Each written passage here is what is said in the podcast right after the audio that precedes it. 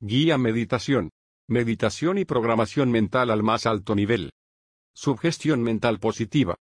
Seguro debes saber que nuestro mente subconsciente es como un superordenador, y que por tanto, admite comandos, órdenes, instrucciones, sugestiones. Bien, así que ya sabemos que nuestro subconsciente es como un superordenador, ¿verdad? Y que es un superordenador tan potente, que quizás no tiene límite.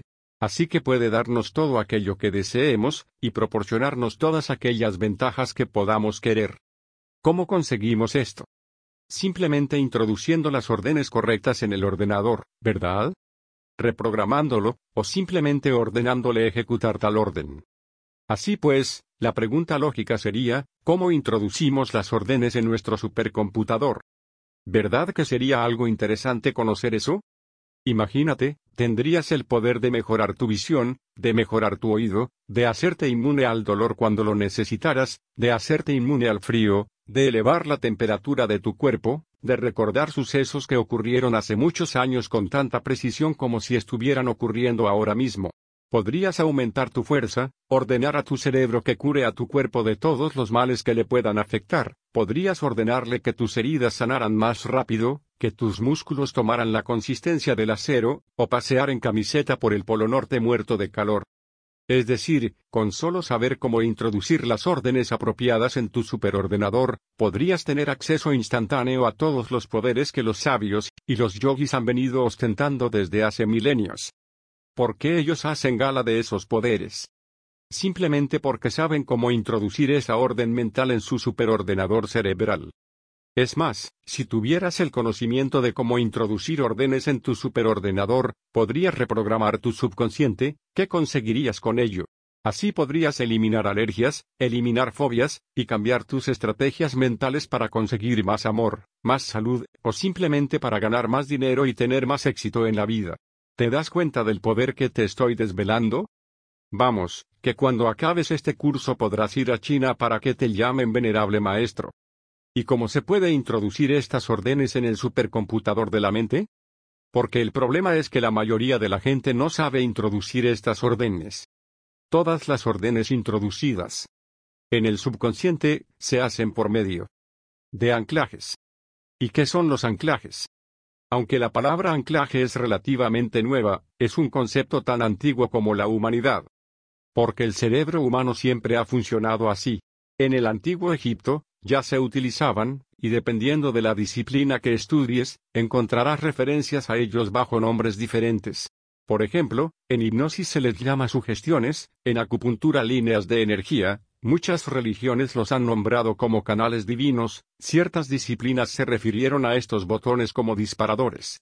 En programación mental les llamamos anclajes que es una palabra que hemos tomado de la PNL, por la sencilla razón que consideramos que es la más práctica. Expliquemos lo que es un anclaje, con un ejemplo práctico. Imagínate que te pido que recuerdes el momento más feliz de tu vida, y que al mismo tiempo te aprieto el dedo pulgar de la mano izquierda. ¿Qué ocurrirá? ocurre una cosa muy interesante, y es que ese sentimiento de felicidad queda anclado en el pulgar de la mano izquierda. ¿Qué quiere decir esto? Que si luego yo aprieto el pulgar de tu mano izquierda, tú experimentarás ese mismo sentimiento de felicidad. ¿No es lógico? Ciertamente no lo es, pero así es como funciona la mente humana. Cada vez que ocurre algo especial en tu vida, tu mente busca rápidamente que otra cosa peculiar ocurre, y lo asocia. Así que si yo te pido varias veces que recuerdes el momento más feliz de tu vida, y te aprieto el pulgar, después de unas cuantas veces de hacerlo, tu mente asociará que cada vez que yo te aprieto el pulgar, tú eres feliz. Así que, a partir de ahí, yo te puedo hacer el hombre más feliz del mundo, con solo apretarte todo el día el pulgar izquierdo. Es el experimento de los perros de Iván Pavlov. En ese famoso experimento, como ya sabrás, a los perros se les daba de comer al mismo tiempo que se hacía sonar una campaña. Con el tiempo, el perro comenzaba a salivar con solo escuchar la campaña, porque tenía ese ruido asociado a comer.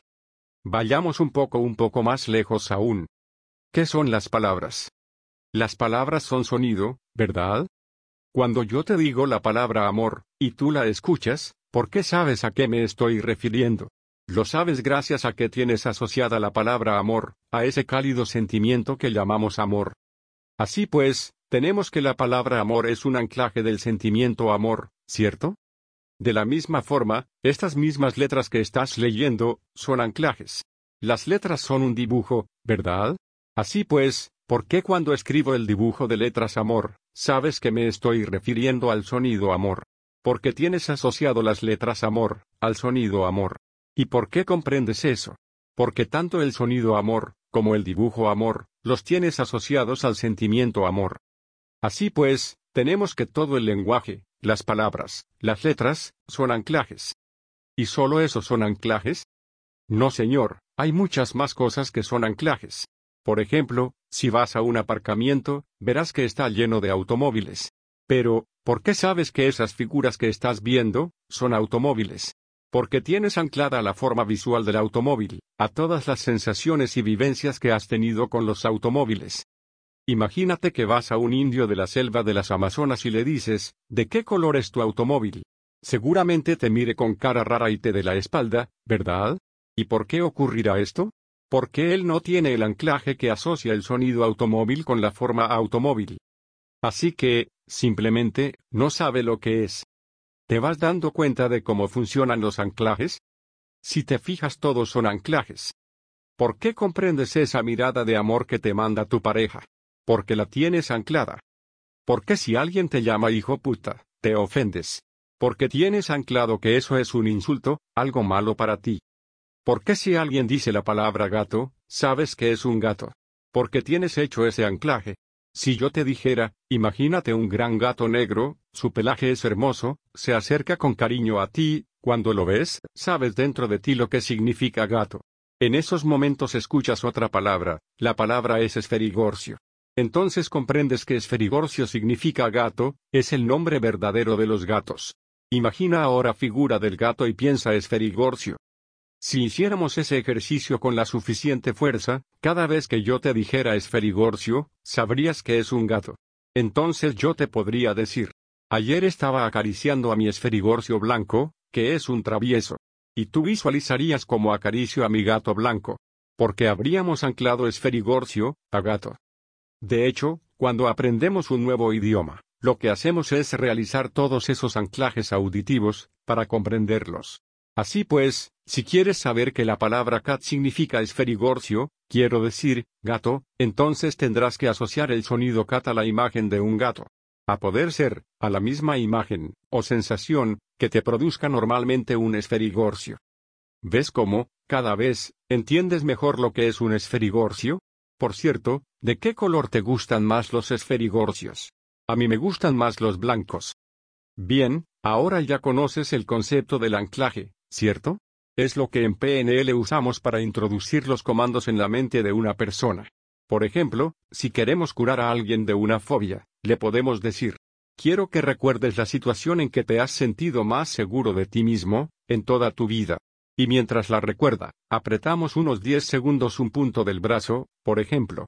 Naturalmente, repetimos varias veces ese ejercicio para hacer que el anclaje sea sólido y fuerte. Entonces, una vez que el anclaje es fuerte, le exponemos a su fobia. Por ejemplo, le decimos imagínate que estás delante de una pequeña araña, si su fobia es a las arañas, y entonces, cuando empieza a tener miedo, apretamos el brazo. Eso causa que automáticamente se sienta seguro. Entonces repetimos un par de veces el ejercicio. Imagínate delante de una pequeña araña, y apretamos el brazo de la seguridad. ¿Qué estamos haciendo? Estamos informando al subconsciente de que cuando él vea una araña, se va a sentir seguro. ¿Qué ocurre? Que, si hacemos bien el ejercicio, conseguimos que la mera visión de una araña sea un disparador para sentirse totalmente seguro.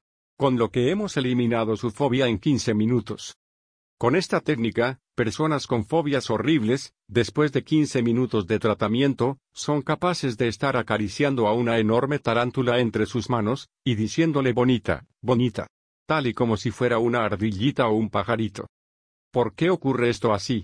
Simplemente porque hemos usado los anclajes para introducir una orden de reprogramación en su subconsciente, un comando que dice que ante la visión de una araña, hay que sentirse seguro.